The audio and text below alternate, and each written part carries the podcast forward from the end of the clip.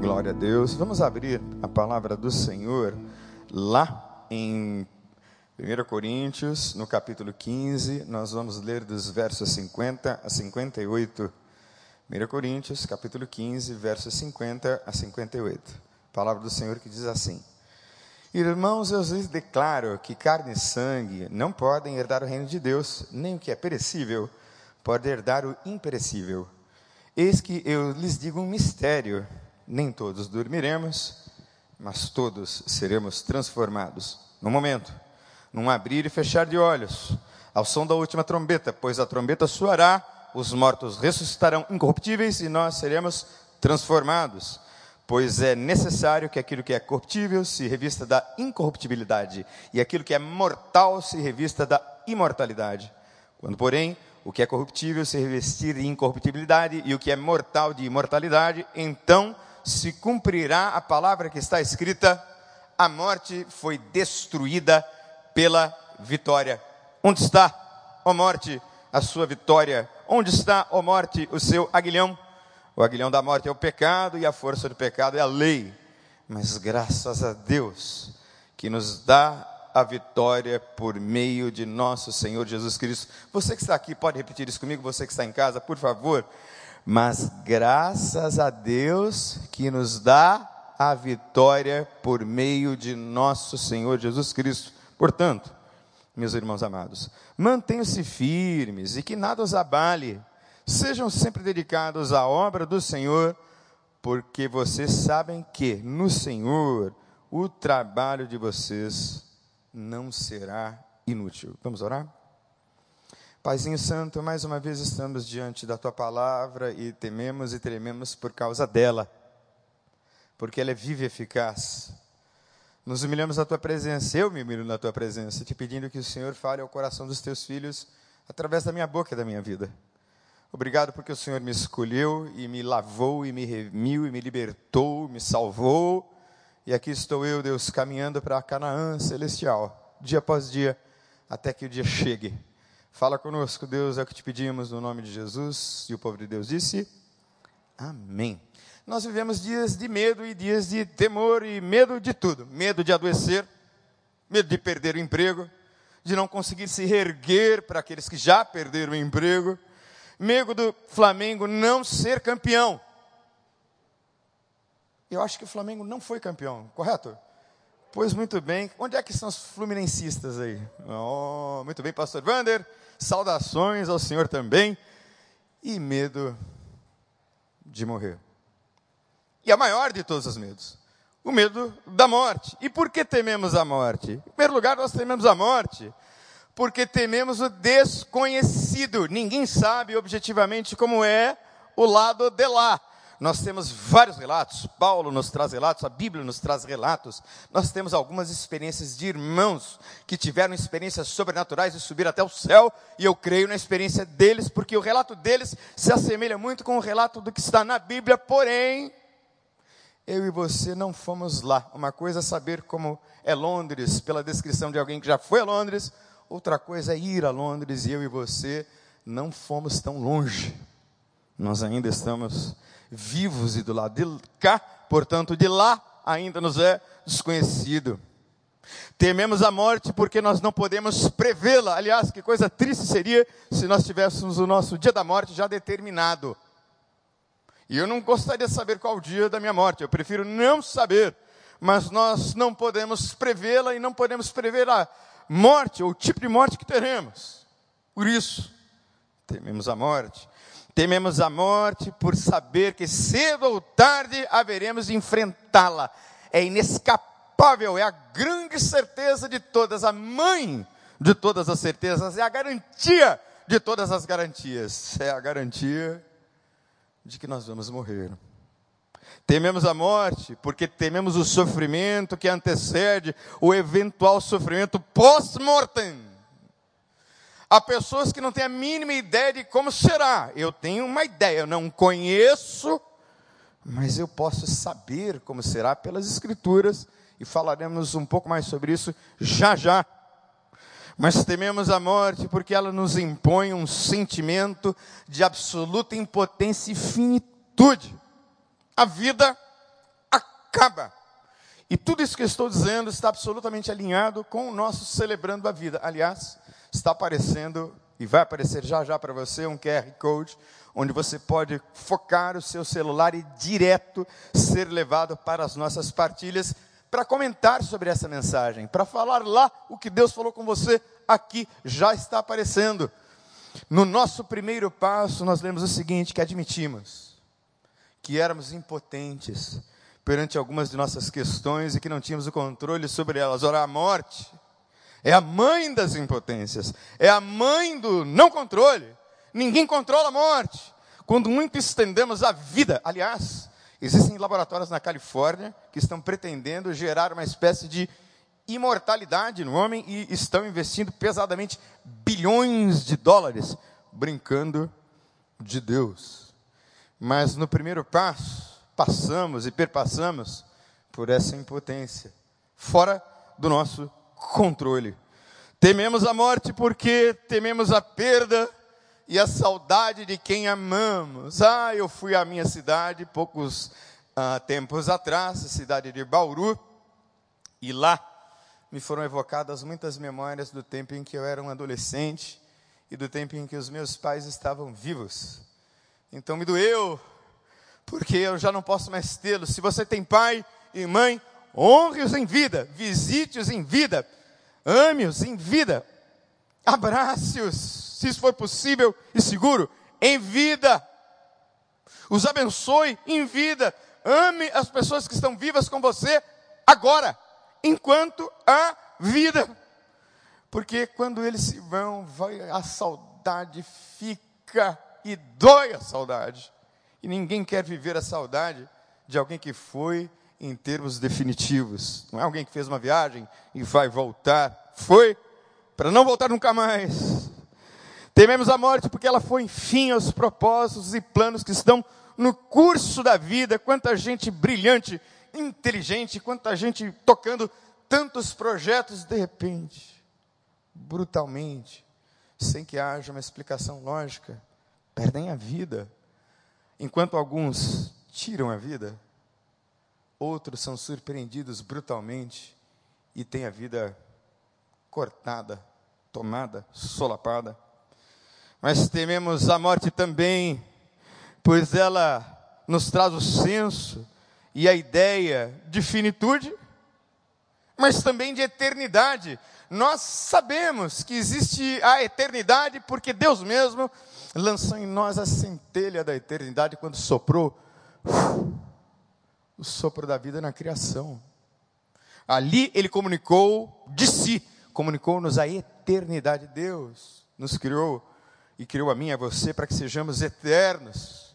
E a eternidade está dentro de nós. Ninguém aqui anseia ou deseja que o término da vida aconteça. Pelo contrário, nós amamos e ansiamos a ideia de um viver eterno. Tememos a morte, porque também tememos a condenação eterna. Tememos o fogo do inferno, do qual falam abertamente as Escrituras. Mas esse temor da morte e essa proximidade com a morte, muito comum nos nossos dias, ela pode gerar estados emocionais de grande desconforto e condições patológicas da mente, da alma, da psique. Muita gente com transtorno de pânico, e o transtorno de pânico não é outra coisa senão a ideia de morte iminente. Terrível, avassaladora. E esse estado de coisas pode eventualmente gerar mais ansiedade e mais episódios de pânico. Quanta gente com ansiedade, você que tem ansiedade, está me ouvindo, entre num grupo de partilha. Entre hoje, você que nunca teve essa experiência, participe das nossas partilhas. Lá você vai poder falar não apenas do medo da morte eventual hoje, mas de todos os outros medos que eventualmente se somam e produzem sintomas ansiosos que angustiam a vida e impedem a livre expressão dos sentimentos e o curso normal da vida.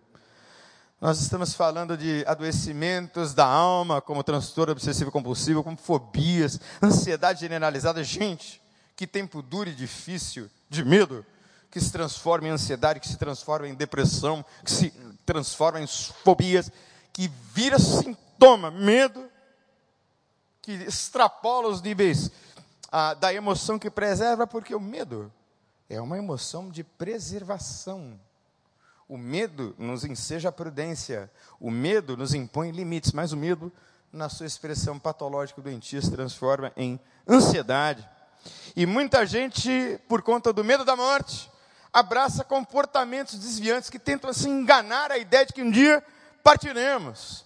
É uma espécie de brincadeira de ser imortal. Muita gente flerta com a morte a partir de determinados comportamentos destrutivos, perigosos, como as adicções, a dependência, o vício o uso de drogas e álcool, que tem aumentado absurdamente nesses tempos. Aliás, você que está me assistindo, nós temos um ambulatório remoto online para tratamento de dependência química aqui na nossa igreja. Você pode nos procurar, você, seu marido, seu filho, nós podemos tratar você, porque esta igreja tem esta visão e uma equipe competente para fazer isso. Aqui nós temos gente vivendo medos e trabalhando excessivamente para tentar lidar com esse medo. Gente com perturbações na sexualidade, gente com atividades que fletam com a morte, tentando mais uma vez fazer de conta que a gente é imortal. Os gregos admitiam que, ou postulavam a ideia de que quem enfrentava a morte era de fato considerado como herói. E assim são os heróis, não é isso?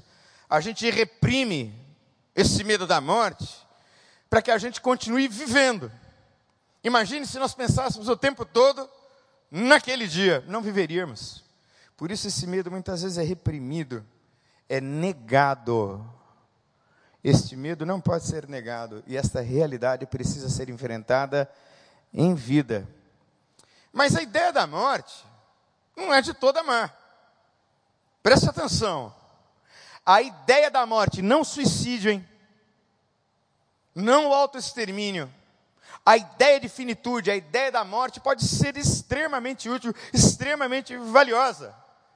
Veja, os vampiros não morrem, né? Morrem? Não, os vampiros vivem esta vida aqui eternamente. Mas diga para mim se você já viu algum vampiro feliz. Alguém já viu aqui algum vampiro assim muito feliz por ser vampiro? Os vampiros são sempre melancólicos, maus, insatisfeitos e insaciáveis. Tem lá a entrevista com o vampiro do Tom Cruise e do Brad Pitt, tem lá o Drácula de Bram Stoker, tem também o Amanhecer do Robert Pattinson e a Kristen Stewart são sagas vampirológicas. E os vampiros estão sempre em apuros, sofrendo, depressivos, bebendo sangue. Que coisa horrorosa! Porque eles estão vivendo esta vida aqui eternamente. Então pense se de fato seria útil, interessante, bom, se nós vivêssemos aqui, ó, de pandemia em pandemia, ou de medos em medos, de incompletude em incompletude, porque mesmo os vampiros que não adquirem doença são infelizes, não é? Então nós viveríamos aqui em terra um eterno ciclo repetitivo de incompletudes, de coisas que continuam caóticas, de coisas que não fecham, de coisas que ainda estão num processo degenerativo. É assim que é a vida, é assim que é a existência. Nós somos finitos, nós somos incompletos. E é muito importante extrair lições da ideia da morte para aplicar em vida hoje. E uma delas passa por decidir viver hoje intensamente. Quando eu olho para o texto, eu vejo um homem destemido. Paulo, segundo os gregos, poderia de fato ser considerado como um herói porque Paulo enfrentava a morte muitas vezes por causa da sua missão e por causa do seu ministério. Que homem dinâmico, que homem efusivo, que homem relevante para a sua época, que homem maravilhoso, que homem dotado de um poder, de uma unção de Deus, invencíveis e imbatíveis, que considerava inclusive a morte por Cristo uma honra altíssima O sofrer por Cristo era considerado por Paulo também uma honra maravilhosa. E quanta gente sofrendo por Cristo ou sofrendo na vida, desistindo de viver. Mas é preciso viver, decidir viver hoje intensamente. E o que é que significa viver intensamente? É viver a vida de qualquer forma, é viver a vida aproveitando todas as oportunidades de prazer. Não.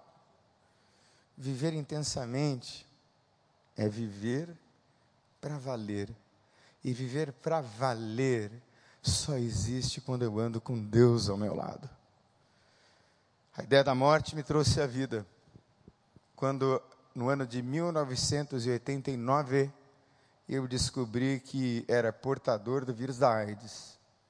Eu era um jovem menino, na flor da juventude e da adolescência.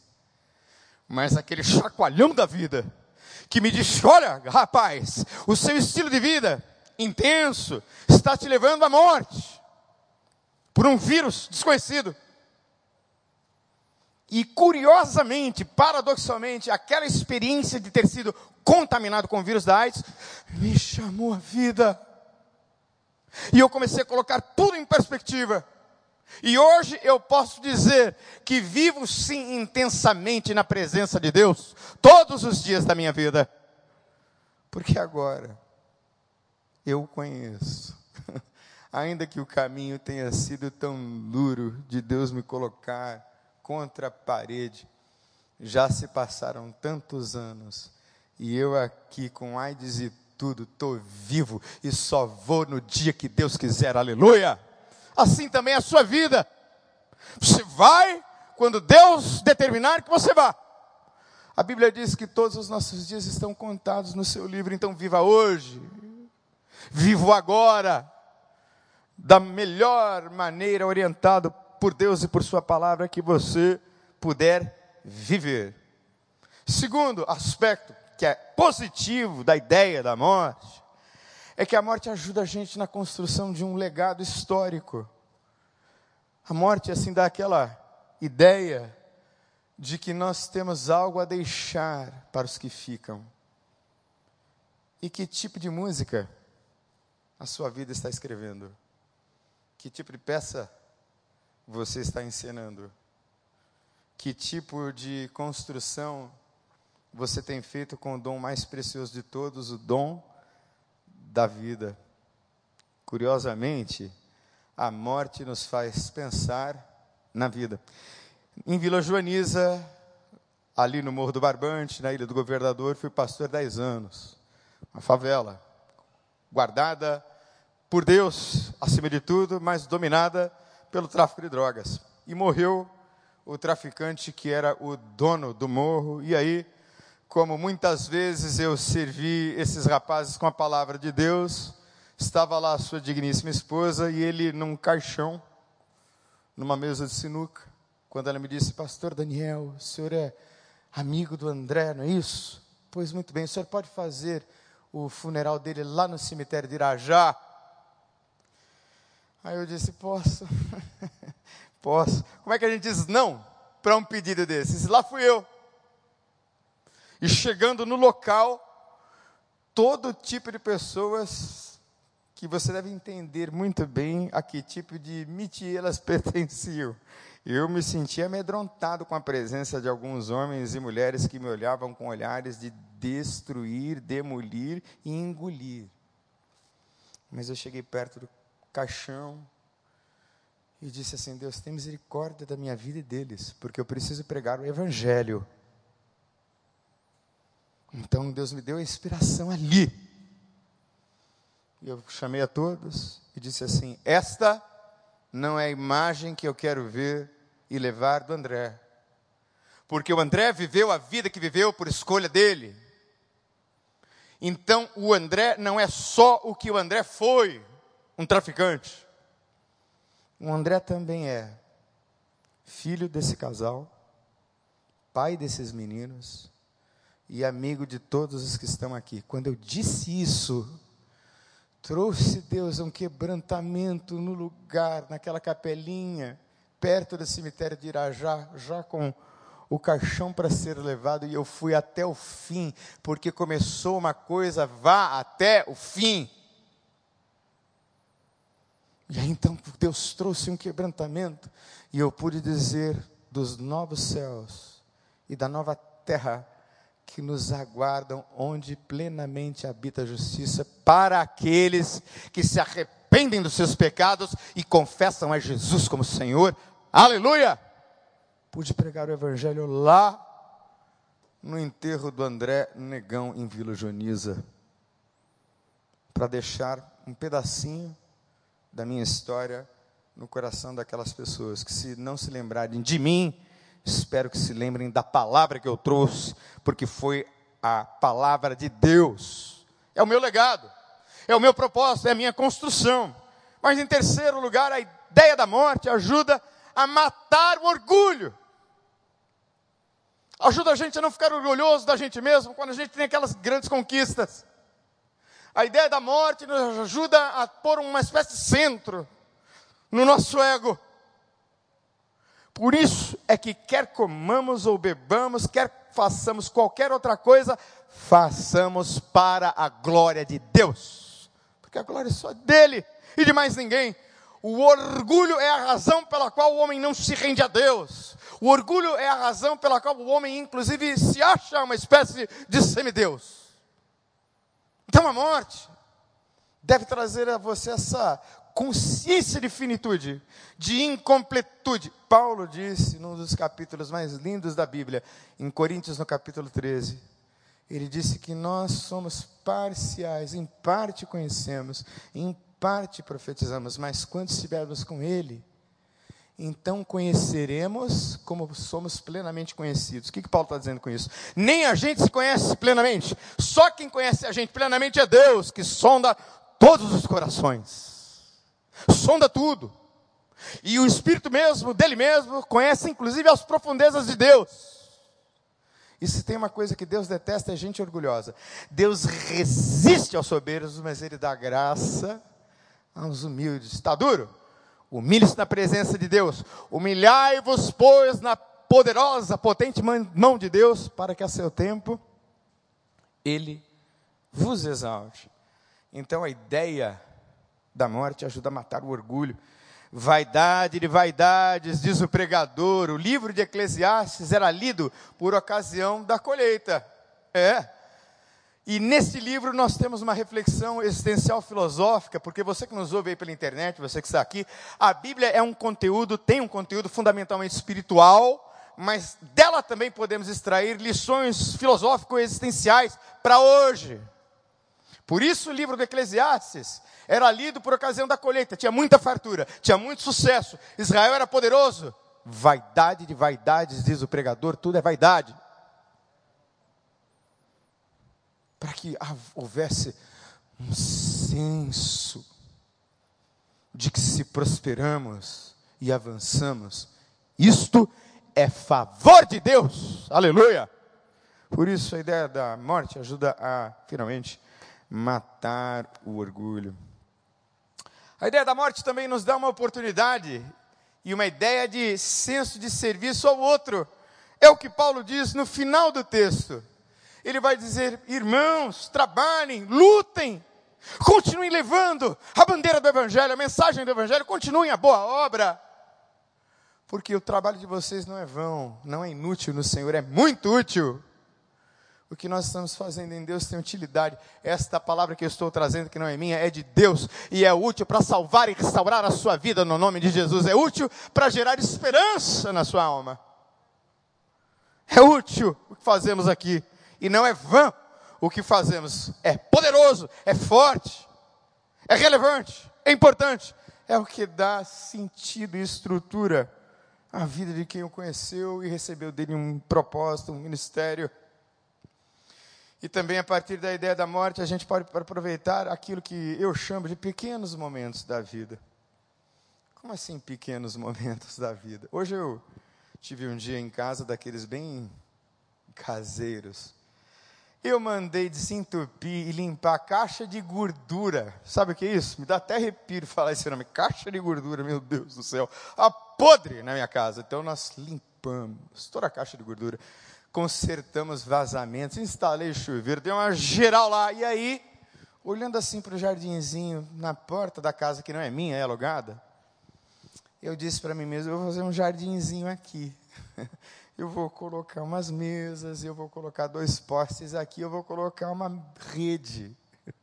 E aí, nas tardes de sábado e de domingo, eu vou vir aqui tomar café e deitar na rede. Não preciso ir para lugar nenhum importante, chique e sofisticado. Eu só preciso aproveitar aquilo que literalmente está ao alcance da minha mão. Vai me custar um dinheirinho uma rede, vai me custar um dinheirinho algumas plantas, e pode parecer pequeno, mas a vida é feliz por causa dessas pequenas coisas. Via de regra, não são as grandes conquistas que fazem a gente feliz. São aquelas coisinhas importantes do dia a dia que às vezes a gente deixa de lado, porque a gente olha muito para o holofote, a gente olha muito para a coisa grande. E na verdade são os pequenos momentos, as pequenas coisas, as coisas simples é que estão carregadas de felicidade. A partir da ideia da morte, nós abraçamos um sentido para a vida. Foi o que aconteceu comigo. É paradoxal e curioso, mas foi assim. E por último, a partir da ideia da morte, nós somos obrigados a buscar e a nos encontrarmos com Deus. A morte nos diz do nosso tamanho.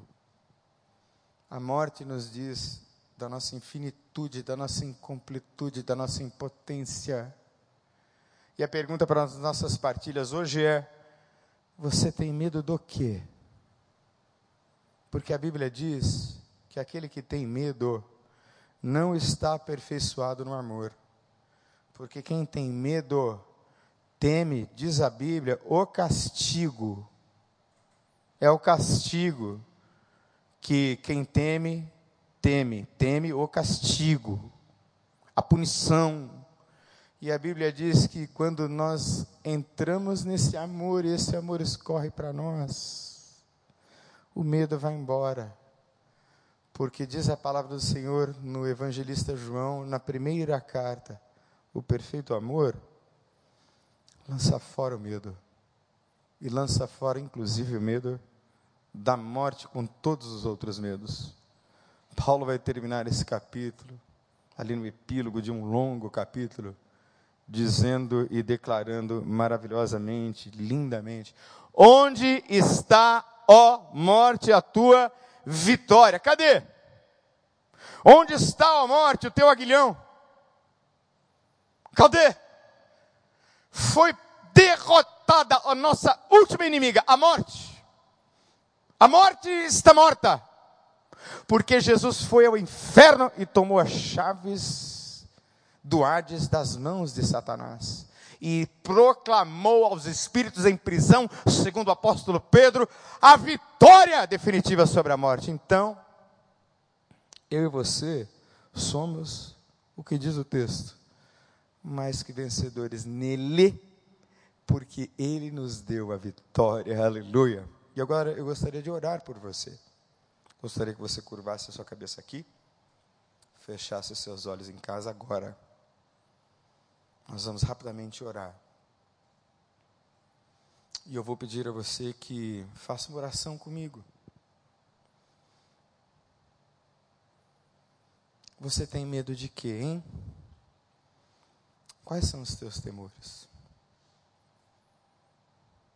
É da morte que você tem medo? Do que você teme? Deixa Deus tirar os seus medos. Deixa. Deixa Ele trazer paz em vez de medo, em vez de pânico, de ansiedade. Ansiedade decorrente do fato de que a gente controla tão pouca coisa na vida. Mas o nosso Deus é todo poderoso. Ele tem as chaves da vida, da morte nas mãos. Está nas mãos dele ninguém toma. É dele. Ele conquistou com precioso sangue. Então, eu gostaria de orar com você, que está aqui e que está na sua casa.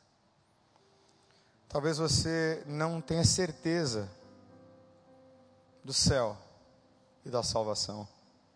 Como eu disse, Feche os olhos, não olhe para mim, não olhe para os lados, você também em casa. Feche os seus olhos.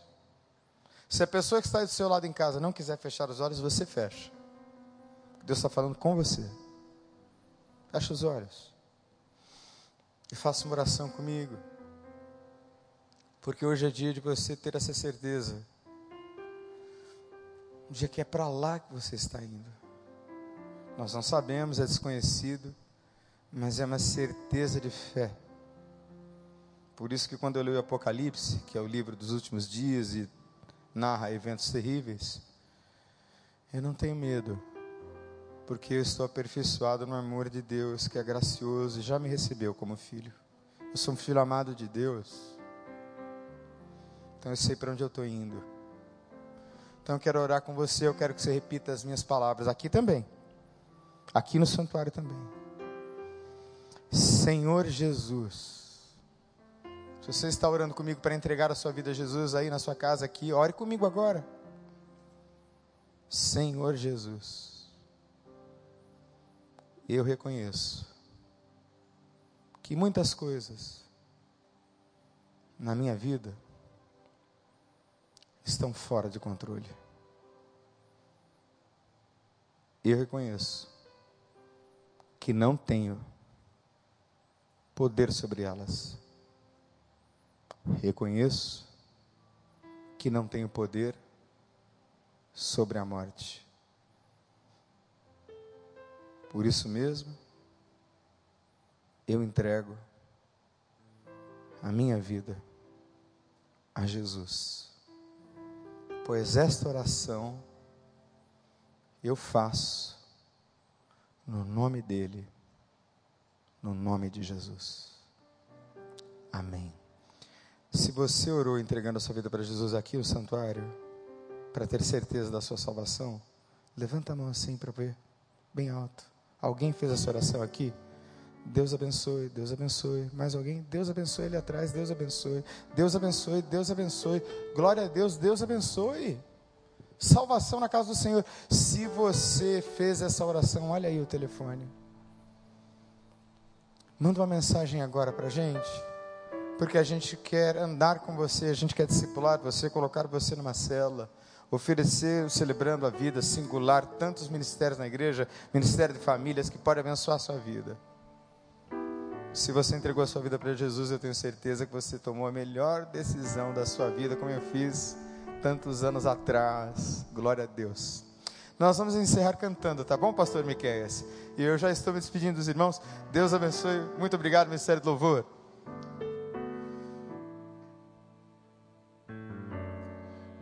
quando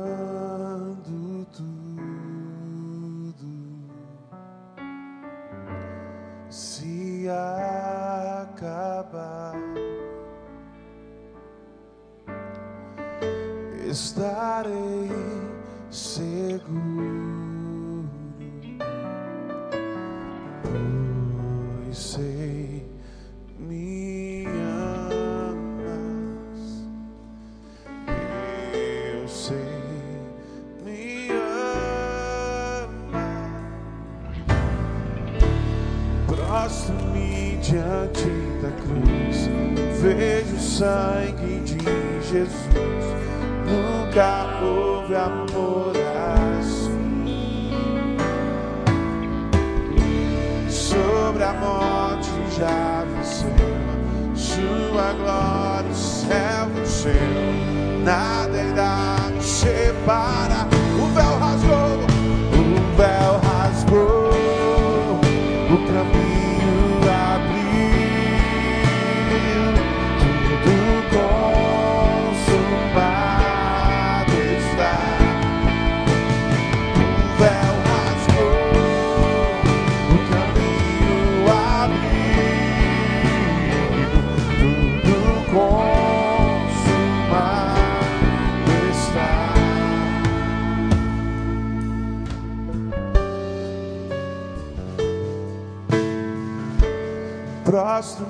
Diante da cruz, vejo o sangue de Jesus.